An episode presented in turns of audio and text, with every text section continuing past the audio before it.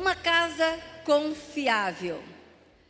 Quando nós falamos em sermos confiáveis, nós vemos que Deus, ele confiou algumas coisas a pessoas muito escolhidas a dedo, muitos especiais, com propósito definido, com algo, uma direção que Deus estava dando àquelas pessoas. E quando a gente olha aqui, nós não podemos deixar de pensar em Abraão. Abraão, Deus confiou a ele uma promessa.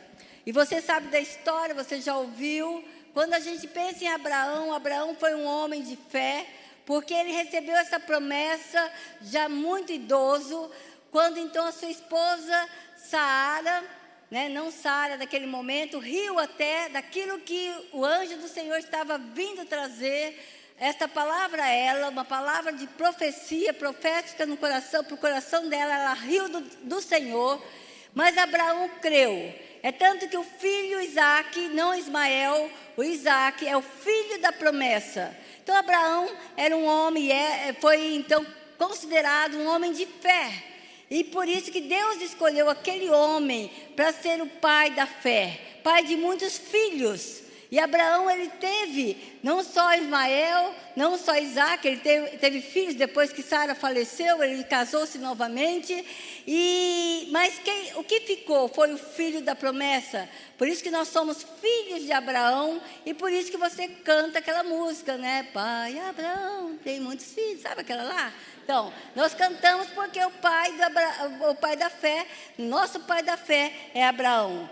O texto de Hebreus fala que depois de esperar pacientemente, alcançou a promessa. Eu sei que muitos de nós, Deus não confiou tudo isso porque nós não teríamos paciência para esperar tanto tempo.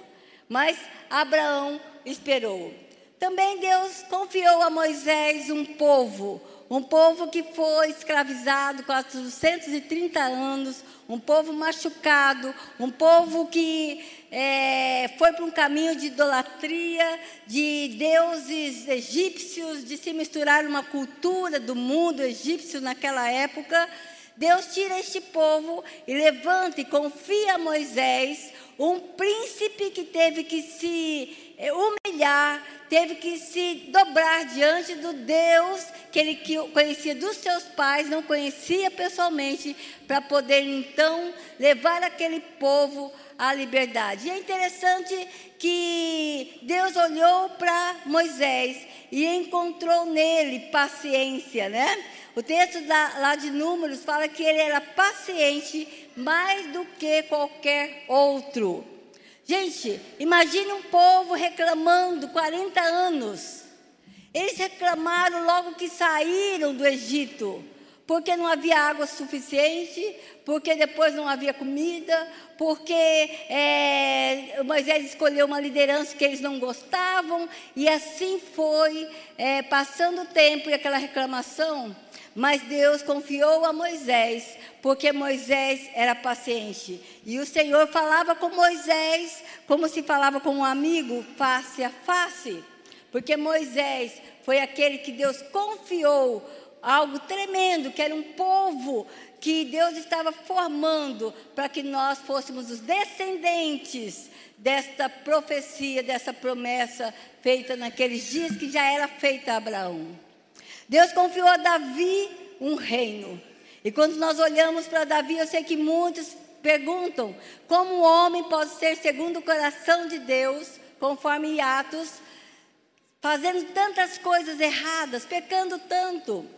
Mas nós temos que entender que o rei Davi era um rei e o rei Davi, ele poderia fazer todas as coisas. Ele poderia dormir com qualquer mulher do seu reino.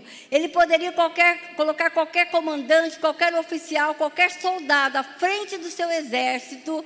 E ele ficar no palácio muito folgado, como ele ficou, olhando as mulheres lindas do seu palácio.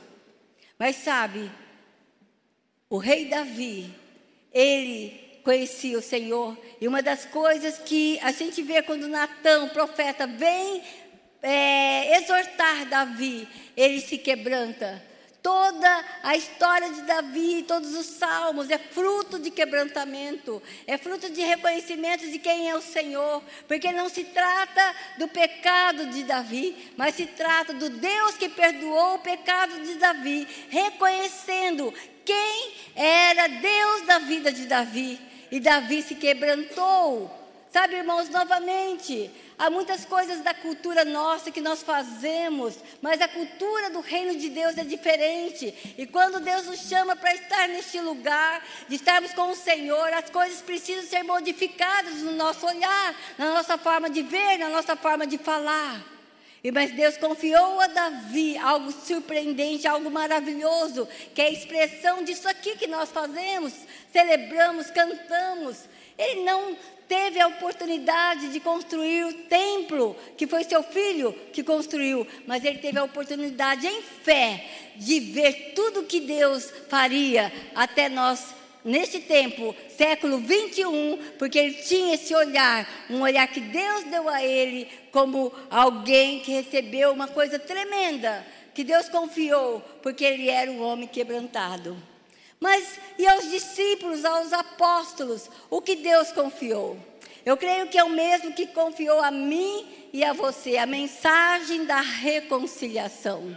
Deus entregou a nós e entregou a eles porque nós em Cristo nós somos filhos adotados. Nós somos aqueles que é, herdaremos, herdamos uma promessa, herdamos tudo aquilo que Jesus conosco vai repartir a sua herança. Nós somos então morada do Espírito Santo. Por isso que Deus confiou a nós algo tremendo, algo que mudou a vida de cada um que está aqui, que cumpriu a história de Abraão, de Moisés, do rei Davi, se cumpriu através de nós de, desse, é, dessa entrega que Deus deu a todos aqueles ali que receberem o Senhor na sua vida. Então, tudo, essa, tudo isso nós temos que entender, conforme 2 Coríntios, o pa, Paulo vai falar que Deus em Cristo nos confiou a mensagem da reconciliação. Como cooperadores de Deus, digo-lhes que agora é o tempo favorável, agora é o dia da salvação. Esta mensagem é a melhor mensagem pregada no mundo, não há outra mensagem. É a mensagem central de toda a história da humanidade. Deus, Ele morreu, Ele ressuscitou para nos trazer algo muito precioso, que é a vida eterna. Mudar a nossa vida, mudar a minha e a sua vida. Então Deus precisou de homens confiáveis Deus chama homens, pessoas confiáveis, para que continue a história da humanidade. É interessante que essa consciência de chamado e urgência do cumprimento da missão estava muito premente na vida de Paulo. E Paulo ele vai passar isso adiante. Paulo ele vai formar discípulos que, que cuidem das igrejas que ele estava formando, estabelecendo, para que continue a pregar este evangelho, essa mensagem da reconciliação. Mas eu queria compartilhar com vocês sobre um discípulo de Paulo, Timóteo. Nós conhecemos muito sobre Timóteo, porque lemos as suas cartas, cartas de Paulo a ele, lemos é, coisas que são concernentes à vida dele. E Paulo confiou em Timóteo mais do que até aos outros, porque a gente vê o cuidado, o carinho que Paulo tinha em relação a Timóteo. Então, Paulo disse algo importante a Timóteo que eu quero que você preste atenção, porque tem a ver comigo e com você todo aquilo que é instrução de um pai espiritual para um filho nascido no espírito. E diz Paulo a Timóteo: e as palavras que me ouviu dizer na presença de muitas testemunhas, confias a homens fiéis que sejam também capazes de ensinar outros. Então, o requisito de Paulo é que Timóteo recebendo a palavra, tudo aquilo que ele colocou, ensinou e confiou na vida de Timóteo, que Timóteo continuasse o trabalho, que ele então passasse a pessoas fiéis que também continuariam o trabalho. Sabe, irmãos, eu tenho certeza de que esta palavra não foi em vão. Por isso que eu e você estamos aqui. A palavra de Deus chegou até nós, porque pessoas fiéis continuaram, levaram a sério todos os conselhos e os caminhos que Deus determinou para aqueles que então apóstolos, discípulos, homens comuns conseguiram trazer até nós. Então, o que, que nós pensamos? Por que Paulo confiou a Timóteo? Primeiro, porque Timóteo carregava um legado muito especial. Ele foi forjado num lar piedoso. Então, Timóteo, desde pequeno, com a mãe, com a avó, a avó Lódia, a mãe Eunice, eram judias e eram zelosas da palavra de Deus. Naqueles dias, a palavra de Deus era uh, o Antigo Testamento. Algumas só é, diferenças mínimas ali, mas é o nosso Antigo Testamento que nós lemos todos os dias, né? Que você ali consulta, que você tem acesso no plano de leitura, né? É, Timóteo, ele recebeu essas palavras da avó e da mãe. E é interessante que Timóteo não foi circuncidado, porque ele tinha o pai grego. E os estudiosos têm em comum que o pai não permitiu que Timóteo se convertesse, então, é, publicamente ao judaísmo, não permitindo a circuncisão. E Timóteo, então, ele, mesmo assim, ele ouviu, ele foi criado, tanto porque quando ele encontra, é, na primeira viagem de Paulo, que vai até a Ásia e vai até Listra, onde Timóteo morava, há testemunho que Timóteo era uma pessoa confiável. E Paulo investe muito na vida de Timóteo. Então, ele foi forjado num contexto de confiança, num contexto de fidelidade. Porque naqueles dias, a palavra de Deus, a tradição era oral. Não havia escritos era raros os escritos. As pessoas, os pais ensinavam seus filhos na integralidade, na fidelidade do texto. E nada se perdia conforme a história e é, relatos e textos que comprovam. E eu não vou entrar nessa questão aqui de apologia, defesa da palavra de Deus, não é o caso, mas é comprovadamente que a tradição oral conservou toda a palavra de Deus, que foi depois escrita pelos escribas, mas não tinham acesso, as pessoas não tinham acesso a essa palavra. Mas Timóteo era um cara de confiança, porque o contexto, testemunho da família fazia com que ele fosse recebido assim. Outra coisa, ele foi treinado treinado por Paulo, por um mestre extraordinário. Paulo, ele foi considerado uma das pessoas mais incríveis dos dias dele. Ele foi discípulo de Gamaliel, um rabino muito conhecido, é, talvez o melhor professor que poderia alguém ter em Jerusalém. E Paulo foi forjado também, e ele passou todo o conhecimento dele, tudo aquilo que ele havia recebido para Timóteo. E por fim, Paulo também, ele escolheu Timóteo, porque Timóteo, ele assumiria diante de todas as circunstâncias, situações muito jovem, talvez 16 anos de idade. E só um parênteses, né, porque sempre as pessoas perguntam: ah, mas ele não era adolescente? Não. Essa questão de adolescência é só no Ocidente, no Oriente não existe adolescência. Você com 13 anos, para as meninas com 12 anos estão prontas para o casamento e os meninos com 13 anos prontos para assumir uma igreja, como no caso de Timóteo. Ele já era adulto, já era sério, já era formado é, pela, por todas as questões, é, no caso do judaísmo, na palavra de Deus.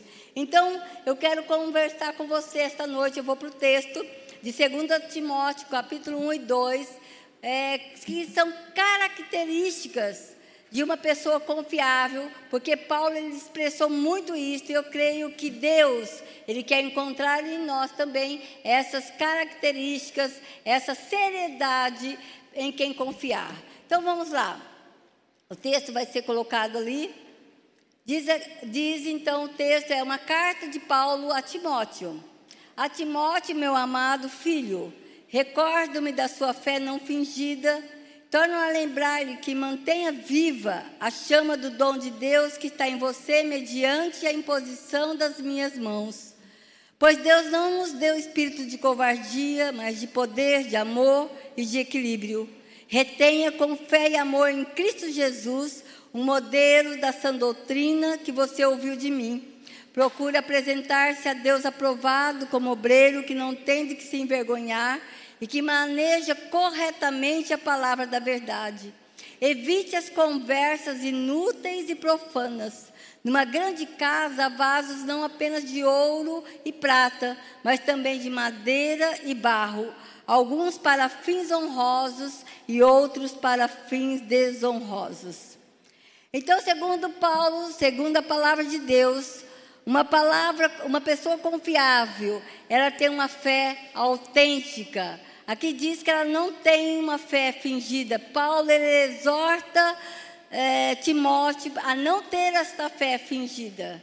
Sabe, irmãos, nós vivemos num cenário, principalmente no Brasil, onde as pessoas é, gostam da religião, principalmente no caso a religião evangélica. Nós estamos em alta.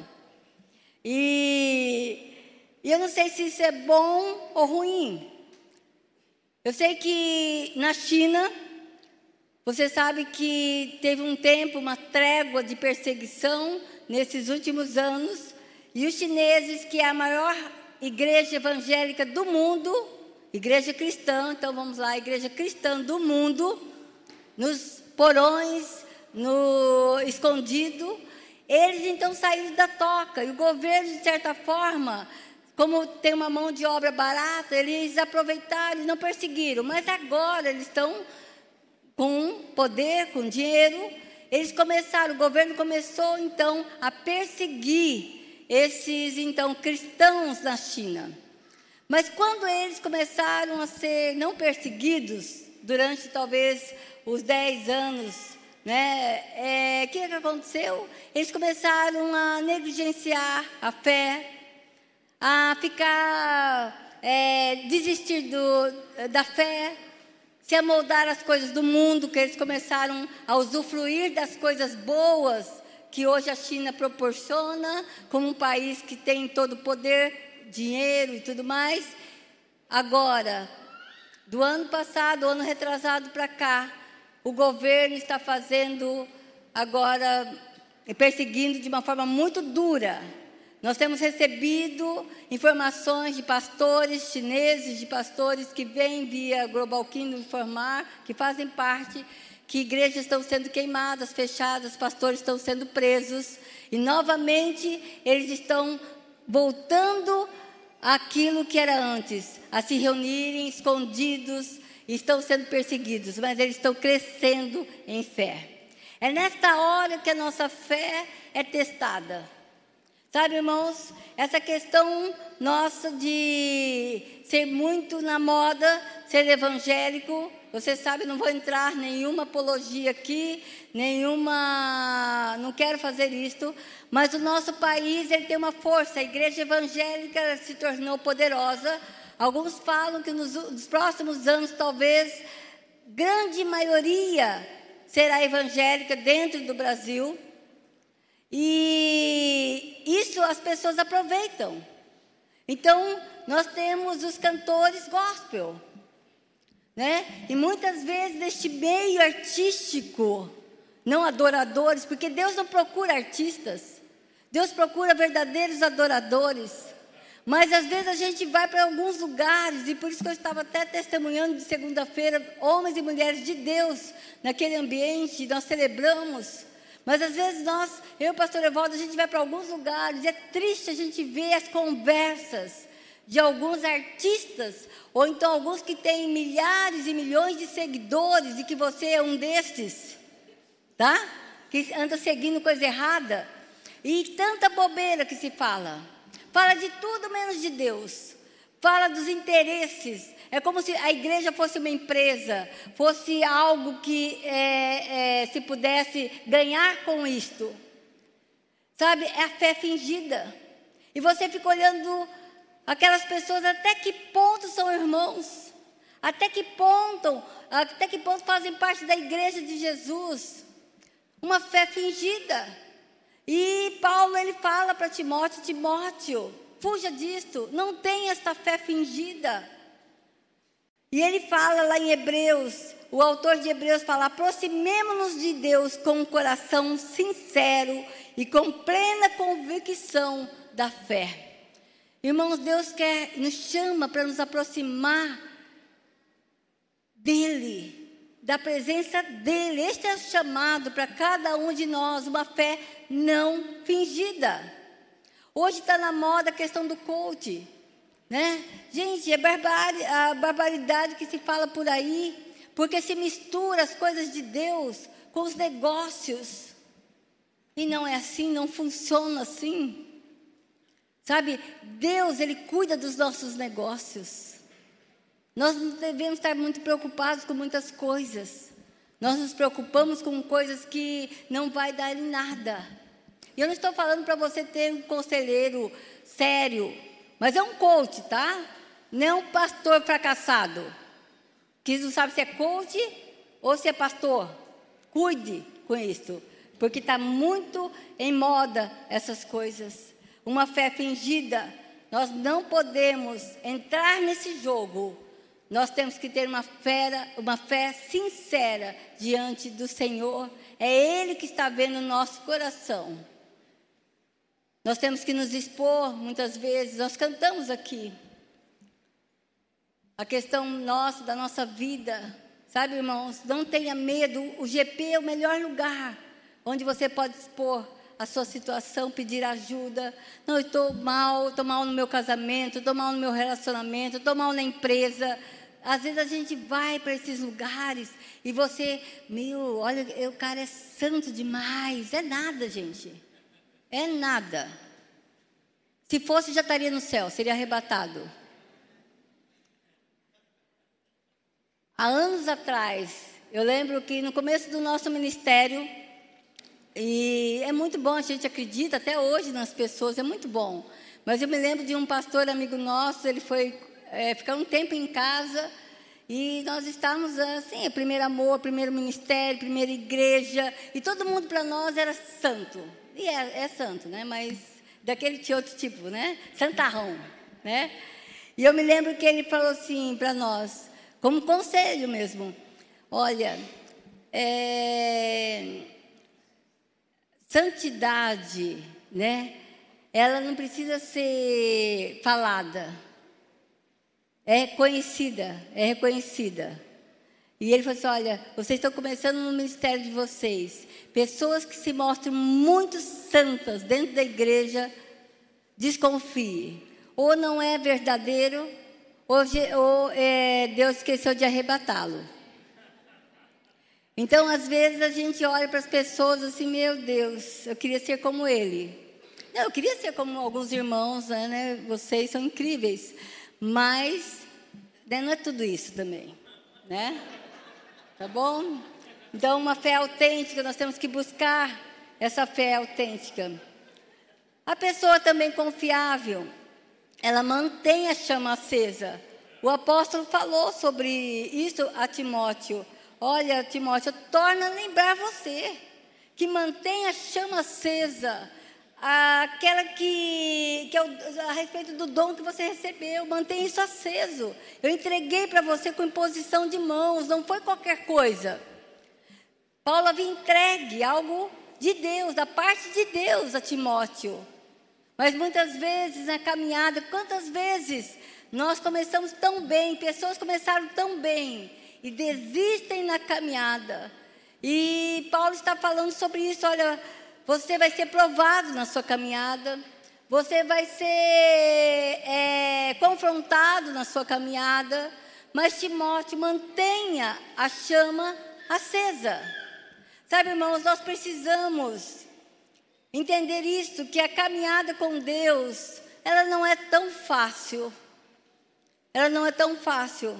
E o inimigo das nossas almas, ele tenta nos desviar do foco com preocupações pela vida, pelas coisas desta vida. Eu vi o Pedro ele esteve há alguns domingos, né, falando, nós ouvimos online, nós estávamos viajando, e ele falou muito sobre foco. Isso mexeu muito comigo.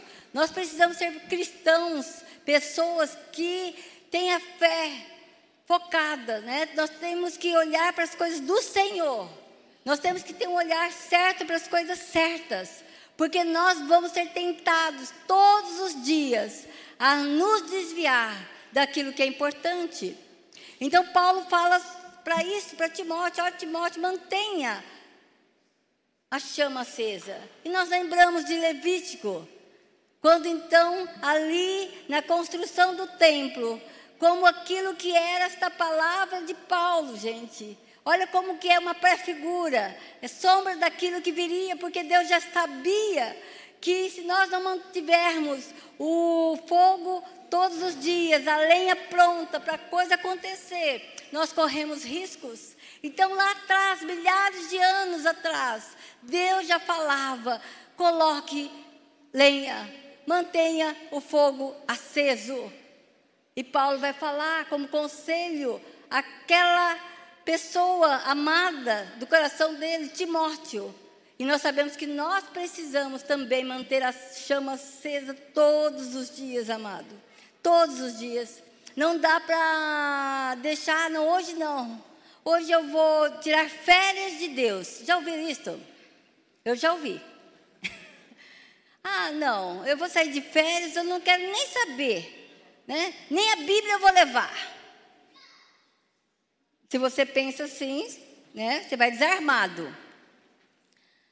Às vezes as pessoas acham que, nós aconselhamos, né? Nós precisamos de férias, nós precisamos de descanso, é lícito, Deus se agrada, Deus, mas Ele se agrada muito quando nós colocamos nosso coração nas coisas certas. Então, se você acha que ser cristão, ser uma pessoa que ama o Senhor, só neste lugar, você sai daqui e você está frente com todas as coisas terríveis e você é pego de surpresa. Sabe, irmãos, nós precisamos entender que este fogo alimenta a nossa vida e constantemente nós temos que estar revendo toda a nossa caminhada para ver se o fogo está aceso. Sabe, o Espírito Santo não nos abandona quando nós falhamos, quando você peca, quando você faz. Não, ele não sai de você. Não existe isto. Se você mostrar na Bíblia que, que ele sai, eu te excomungo, porque não tem. Tá? Porque alguns falam, mas o, o Espírito Santo se entristece, ele é apagado, você apaga a ação dele na sua vida. E isso é pior do que todas as coisas.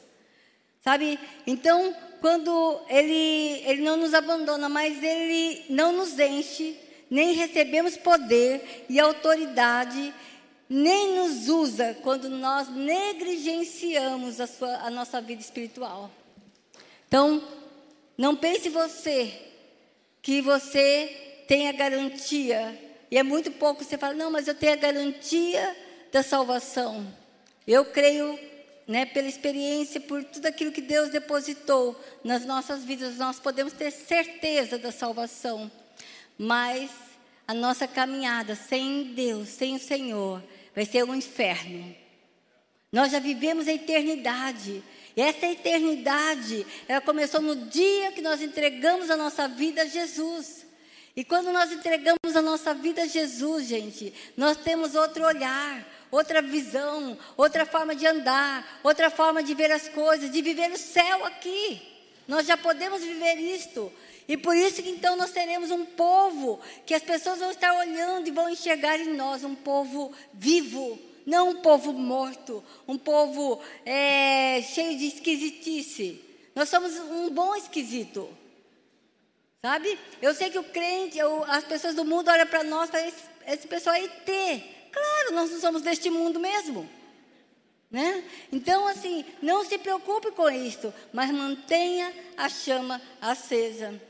Outro conselho de Paulo a Timóteo: uma pessoa confiável, ela não é covarde. O texto diz que Deus não nos deu um espírito de covardia, mas de poder, de amor e de equilíbrio. A mensagem, a paráfrase, ela fala assim: olha, Deus não quer que sejamos tímidos, mas ousados, amorosos e sensíveis. Irmãos, aqui a timidez, e Timóteo era tímido, ele era muito jovem, ele foi é, pelos, pelos líderes da igreja de Éfeso, onde ele foi colocado como pastor, ele foi questionado. É, tanto que quando Paulo vai levá-lo, a primeira coisa que Paulo faz é circuncidá-lo, para que ele tivesse autoridade junto com aqueles que eram judeus daquela igreja de Éfeso. E uh, Paulo ele entendia que Timóteo tinha essa personalidade mais tímida, mas não tem a ver com timidez de personalidade. Aquela pessoa mais introspectiva, a palavra de Deus, de forma nenhuma, desconsidera. Deus, Ele ama, Ele, Ele te forja, Ele te forma, Ele sabe como que você é. A nossa identidade, ela tem um DNA do céu que é diferente de cada um. Cada um tem sua, suas diferenças aqui. Mas quando se fala em timidez, é aquela pessoa que tem uma timidez espiritual aquela que, que se acanha, aquela que se acovarda diante das coisas que Deus está mostrando, daquilo que Deus está colocando para nós fazermos, são aqueles que enterram os talentos e, com medo do Senhor, com medo das coisas é, do Senhor. Então, esses são os tímidos. E Paulo vai falar justamente a Timóteo. E nós vemos tantos exemplos de ousadia na Bíblia, exemplos incríveis que nós podemos inspirar a forma deles agirem. Quando nós olhamos Daniel, a Bíblia não fala se Daniel era uma pessoa mais é, sociável, mais expansiva, não fala, porque não interessa. O que mostra na vida de um Daniel é que ele, diante de decretos que iam contra a vida dele de consagração a Deus, ele repudia aqueles decretos e ele, a primeira coisa que ele faz, quando Nabucodonosor coloca um decreto que as pessoas não poderiam então é, se dobrar a nenhum Deus, ele vai e abre as janelas para Jerusalém e ele ora ao Deus que ele conhecia. Sabe, irmãos, ele sabia que ele corria riscos, ele foi entregue aos leões mas ele foi ousado, independente daquilo que poderia acontecer, porque ele pensava que dar glórias a Deus, testemunhar de tudo aquilo que Deus fazia na vida dele era mais importante do que o risco que ele corria. E Deus se alegrou com a vida de Daniel. Ele poderia ser tragado pelos leões? Poderia. Né? Deus nunca prometeu que você, sendo jogado é, aos leões, você vai sobreviver. Mas Deus, ele havia prometido a Daniel a eternidade. E Daniel sabia com quem ele andava e com quem ele estaria. Essa é a diferença, irmãos. Então, ousadia. Quando Paulo e Silas chegam em Tessalônica, vocês, esse texto é incrível em Atos 17. Qual que é o testemunho daquela cidade? Chegaram aqui os que estão virando o mundo de cabeça para baixo. Pessoas ousadas, virando o mundo de cabeça para baixo. Sabe, irmãos, nós vivemos dias em que a igreja nunca foi tão ousada em, é, em vários lugares, mas no Brasil principalmente. Eu vejo pessoas se levantando, porque nós éramos acanhados. Nós achávamos que nós não poderíamos ter voz em alguns lugares. Mas onde nós nos calamos, muitos tomaram conta e o mundo só tem voz onde a igreja se cala. E nós precisamos, como povo de Deus, não ficar fazendo é, barricada por aí, não fazendo, armando barraco, né? Sabe aquelas coisas assim? Não, não é isso. Nós precisamos levantar como povo de Deus e glorificar o nome de Deus, sendo cristãos ousados, verdadeiros, que tememos ao, ao Senhor, mas não temos medo das coisas que estão por aí. Sabe, irmãos, é essas coisas que Deus tem nos chamado. Uma pessoa confiável. E Paulo poderia confiar em Timóteo: Timóteo, não seja covarde. Como eu vou entregar uma igreja? Como eu vou entregar um ministério? Como eu vou entregar uma, um dom para você, se você for covarde? Se você entregar, é, esconder tudo isso, enterrar tudo isso? É disso que Paulo estava falando para Timóteo. Há, uma, há, uma, há pessoas em expectativa. Muitas pessoas, o mundo está em expectativa em relação à nossa manifestação, conforme Romanos 8, geme pela manifestação dos filhos de Deus. Então não seja covarde. É um conselho de um pai espiritual a um filho amado. Mas também Paulo, ele fala sobre ser confiável naquela pessoa que retém um modelo da sã doutrina. Paulo fala para Timóteo: olha, retenha com fé e amor em Cristo Jesus o modelo da sã doutrina que você ouviu de mim. Procure apresentar-se a Deus aprovado como obreiro que não tem do que se envergonhar, que maneja corretamente a palavra da verdade. Irmãos, uma das coisas que a gente mais é, sente como igreja porque nós estamos falando, e Paulo está falando a cristãos aqui, a um discípulo dele. E há tanta heresia no meio da igreja. Os falsos profetas não nascem fora da igreja, nascem dentro da igreja. E no caso aqui, a preocupação de Paulo é que Timóteo retivesse a sã doutrina, a palavra de Deus de forma correta, que soubesse manejar a palavra de forma correta. E nós temos falado muito sobre isto. Sabe, você não precisa saber tudo da Bíblia, mas você precisa crer em tudo que a Bíblia fala. Você vai ser questionado. Você vai. É, hoje de manhã tinha um, um irmão nosso que eu aconselhei ele a fazer história. Ele perguntar, pastora, que faculdade que você me aconselha? Eu disse, olha, se você fizer história, eu garanto emprego lá no nosso colégio. Porque, assim, é um, é um veio da, das humanas, da área de humanas, muito perigoso. Nós vemos nossos filhos sendo enganados, sendo ali, a, a, manipulados por tantas coisas. E, irmãos, eu estou falando, eu não quero nem. É, até eu brinco algumas vezes, né? Mas a gente, muitas vezes, a gente fica ouvindo tantas coisas. Nós não, não nos posicionamos. E eu falei para ele, porque ele veio, pastor, eu estou assim horrorizado com algumas coisas que já tenho ouvido. Eu disse, não, é, ouça, não tem nenhum problema. Mas você é, é, tem a verdade, você manejando bem a palavra de Deus, nada vai te confundir. E você vai, saber, você vai dentro do colégio, dentro da universidade, pessoas vão olhar para você. Eu estava falando para ele, eu fiz quatro graduações.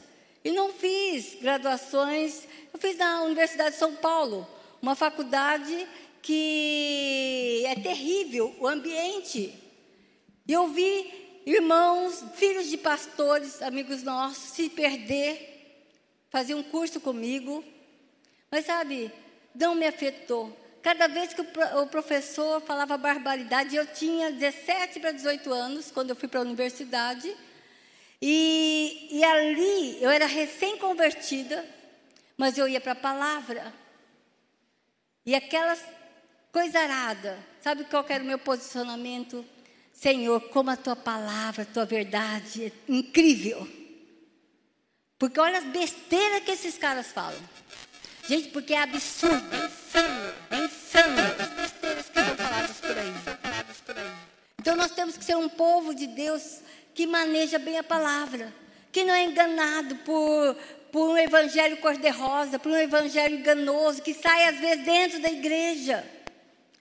Nós, naqueles dias de Paulo havia alguns ensinos obscuros, complicados, sobre a vida eterna, sobre a morte e ressurreição, sobre a eternidade. Era muito conflituoso entre os religiosos, saduceus, fariseus principalmente, Porque os saduceus não acreditavam na vida eterna, não acreditavam na ressurreição dos mortos, por isso que eles falavam: comamos e bebamos, porque amanhã nós vamos morrer era uma, uma palavra que eles, o ensino deles, para que as pessoas pudessem aproveitar o máximo da vida, e eles eram judeus. Então era uma heresia dentro do judaísmo, confundindo a palavra de Deus.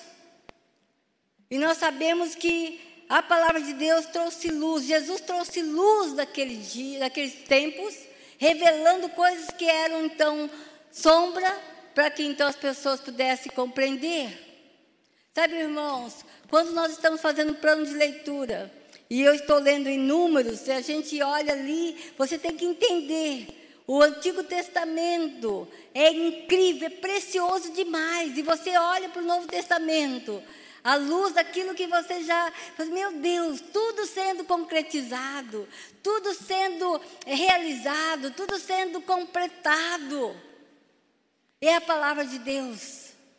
Você não pode ler como uma lei sobre a sua vida. Foi o que os fariseus, nos dias de Jesus, Jesus questionou os fariseus, porque eles pegavam os rituais. Jesus de, deixou dois mandamentos. E, no caso, os fariseus, o judaísmo, eles têm 613 mandamentos, um puxando o outro, um puxando o outro. Eu fiz hebraico na USP, um dos meus cursos, eu convivi com judeus. E os rituais deles são insanos, são, sabe, é, aprisiona, escraviza. E eles, naqueles dias de Jesus, acreditavam que era, então, voz de Deus, palavras de Deus. Mas como você vai saber se é palavra de Deus ou não? Estando em Deus, não deixando o fogo apagar lendo a palavra de Deus, sendo sério. É, aqui ele fala sobre, então, nós manusearmos de forma correta a sã doutrina. Tem dúvida? Leia mil vezes o Sermão do Monte. O Sermão do Monte, conforme até John Stott, é o resumo de toda a Bíblia. Ali tem todos os conselhos de Deus para a nossa vida, para a nossa é, devoção a Deus. E aí sim você vai ler todos os outros textos para completar. Então comece certo. Leia as palavras do Senhor. Leia a liberdade que Jesus. Então, quando algumas pessoas vêm, ah, ah Paulo, né, eu sempre falo, né, que se pega, porque eu, olha aqui, gente, eu sei que muitos aqui não concordam eu estar aqui em cima, mas Jesus já me liberou, quem é você para não me liberar?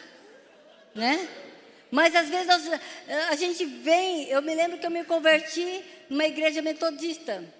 E a igreja metodista, ela libera o ministério feminino há muitos anos. Há 40, 50 anos atrás, tínhamos pastoras metodistas. Mas eu fui para São Paulo fazer faculdade. Meu pai não me deixou ser pastora. Meu pastor, quando eu me converti, ele profeticamente falou: Você vai, Deus está te chamando para o pastorado. E por que você não vai para São Paulo fazer teologia, faculdade de teologia? Meu pai não era cristão, já até contei essa história. Ele falou: não, não vai a lugar nenhum. Mandou recado, nem veio diretamente. Né? Eu dependia do meu pai. E meu pai falou: você vai fazer uma faculdade de São Paulo. E, tá, e esta, eu tinha passado em linguística e em psicologia. Ele falou: não, você vai fazer linguística, nada de psicologia. Né? E a gente entende que é, voz de, é, de pai também é voz de Deus. E eu fui para São Paulo. E eu me lembro que, então, ali. Ixi, eu nem sei o que eu estava falando agora. De água. Hum. Oi? Ah, tá. Ah, é. É que acho que alguém está olhando para eu esquecer esse detalhe. Tá? E eu me lembro que aí eu não tinha igreja perto de onde eu morava. Eu morava na casa de uma tia minha, e então eu fui para a presbiteriana. E a presbiteriana, naqueles dias, né? Hoje está um pouquinho melhor, mas naqueles dias, é, mulher não podia nem ocupar o púlpito, né? Também não podia nem tocar bateria, que era do diabo. Então eles melhoraram. Mulher não, não prega, mas eles tocam bateria agora. Daqui 100 anos eles vão chegar ao consenso, né? Aí, então, o meu ministério se restringiu. Então, eu ia pregar na favela, eu ia em alguns lugares e tudo mais, né? Mas sempre Deus me levava para porque assim, gente, não importa o que, que você é, a gente tem que pregar o evangelho, a gente tem que pregar a palavra, a gente tem que falar. Onde você está, o que você faz, não importa. Mas uma das coisas que eu tenho entendido em Deus, que muitos de nós, muitas igrejas estão aprisionadas por coisas que Paulo falava já a Timóteo, maneje bem a palavra, entenda as coisas. Porque o mesmo Paulo que circuncidou Timóteo, ele falou contra a circuncisão, que não era para circuncidar, porque era um contexto que deveria ser cumprido. O mesmo, o mesmo Paulo que falou, mulheres fiquem quietas nas igrejas, porque é costume dessas, dessas igrejas, vai ser escândalo é, para a igreja se você falar. Paulo estava colocando em ordem a casa. Jesus nunca foi contra a escravidão. Ele nunca levantou um, é, um fez um levante, gente, vamos é, libertar os escravos. E nos dias de Jesus havia escravidão, gente. Mas nós sabemos que a palavra de Deus, ela é contra qualquer julgo, qualquer situação de aprisionamento, seja ele legal, legalizado pelas leis ou não. Então nós temos que entender muitas coisas que ficam por aí. As pessoas são amarradas nessas coisinhas são aprisionadas. Então nós como povo de Deus, ser um povo que anda na verdade, um povo que é livre. Deus nos chamou para a liberdade. E ninguém está falando aqui, eu sou submissa ao meu marido. A palavra de Deus tem princípios, esse princípio não se rompeu, não se, não se, e não tem nada a ver com escravidão, não tem nada a ver com é, subjugamento, é, ser sujeição ou coisa assim. Todos nós somos submissos uns aos outros. Então, a palavra de Deus, ela é linda, ela é maravilhosa, ela nos liberta, ela nos garante tantas coisas, ela nos faz ser melhores, é, amar mais as pessoas, respeitar mais as pessoas, andar mais em paciência com as pessoas, suportar mais as pessoas. É essa chamada que Deus tem feito a cada um de nós. Nós vivemos uma família muito linda, em GPs, em grupos pequenos, Deus tem nos chamado para estar neste lugar, mas nós precisamos, precisamos realmente manusear, entender melhor a palavra de Deus. Se você tem dúvidas, no, na multidão dos conselhos, na, no GP, em qualquer lugar, mas não invente, tá? Não invente. Eu ia contar uma, mas senão vão me matar. Porque a gente ouve cada coisa, cada coisa. Então o negócio é português, tá? Então não é questão de hebraico, é português. Leia melhor, tá? E por fim, uma pessoa confiável. Ela evita conversas inúteis e profanas. Paulo vai falar a Timóteo, olha Timóteo, evite as conversas inúteis e profanas. Numa grande casa, vasos não apenas de ouro e de prata, mas de madeira de barro, não só de honra, mas de desonra Sabe, uma das coisas que nós temos que entender como cristãos, há meios, há lugares, há no nosso trabalho, onde nós estamos, até na nossa família, que nós precisamos sair. Quando então é, há situações profanas, pro, é, situações que são inúteis, nós não podemos perder tempo, gente. A nossa vida é muito valiosa. Muitas vezes em amor nós ficamos, mas não faça o jogo da mentira, o jogo, sabe? Há, há lugares que a gente tem que ficar, né? Algumas, ah, é, final de ano, essas festas que são horríveis, aquelas festas, eu não sei porquê. Uma das coisas melhores da pandemia é que não tivemos festas. É, como chama essas festas de formatura? Eu dava presente para os meus filhos, né? Olha, não vai na formatura, não. Eu, a mamãe dá uma viagem para vocês. Um presente e tal. Eu detestava a formatura. A única formatura que eu fui, eu fiz quatro graduações, foi uma, né, que eu fiquei no último lugar, eu ficava tava tão distraída, estava assim com o sapato, quando eu vi, eu joguei o sapato lá e caiu lá embaixo. Aí todo mundo procurando meu sapato, porque estava tão horrível. Sabe, mas a coisa assim que a gente tem que estar. Mas a Bíblia fala, nos chama, evite conversas inúteis e profanas. Eu gosto do Salmo 1. Como é feliz aquele que não segue o conselho dos ímpios, não imita a conduta dos pecadores, nem se assenta na roda dos zombadores. Nem se assenta na roda dos zombadores. É interessante que muitas vezes nós ouvimos o conselho do ímpio. Eles não têm voz, autoridade para dar conselhos a você. Às vezes nem alguns crentes têm. Então você tem que cuidar muito daqueles que vão aconselhar, que vão falar, trazer palavras para você. Porque hoje os coaches estão tão em alta? Porque eles usam de engano palavras, eles pegam as palavras de Deus ali, aquilo que tem aparência de bacana, e eles então induz a situação. Sabe, irmãos, há muitas coisas incríveis que nós podemos ouvir do Senhor, ouvir de pessoas que já passaram pelas mesmas dificuldades que nós passamos. Quantas vezes eu, pastor Evaldo, a gente se reúne com amigos nossos, pastores, vamos ouvir conselhos deles. Pessoas que já passaram, já foram forjadas, já choraram. Então nós evitamos muitas coisas ouvindo pessoas sérias de Deus. Então não ouça qualquer conselho. Também não imita a conduta dos pecadores. Isso é muito sério. Porque você sabe que eu e o pastor Evaldo, tal, Darlan e a Mari, eles fazem com é, o curso de noivos.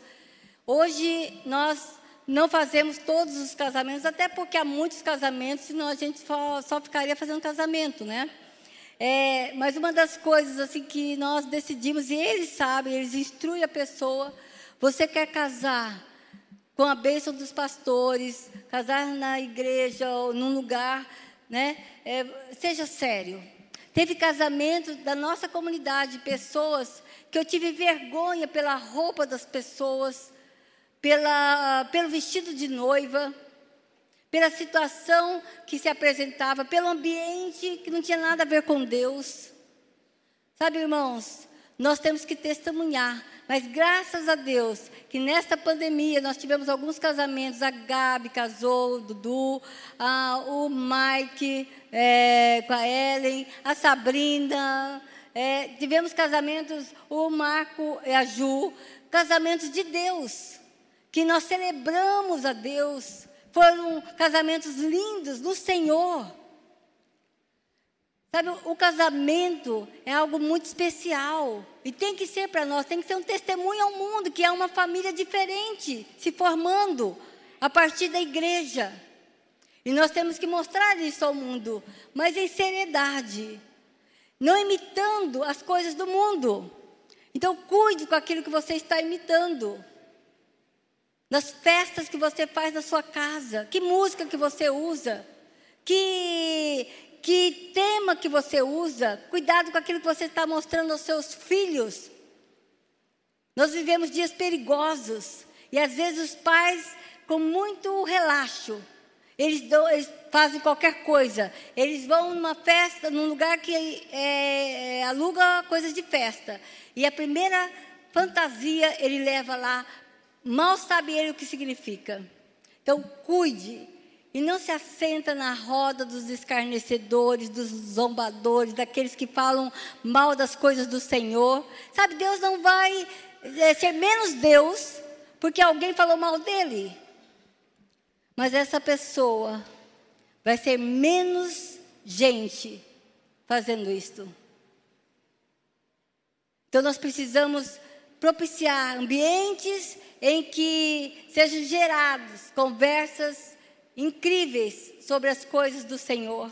E você pode falar, falar sobre futebol, né? Você pode falar sobre todas as coisas, mas sobre a presença, sabendo que Deus está ali com você.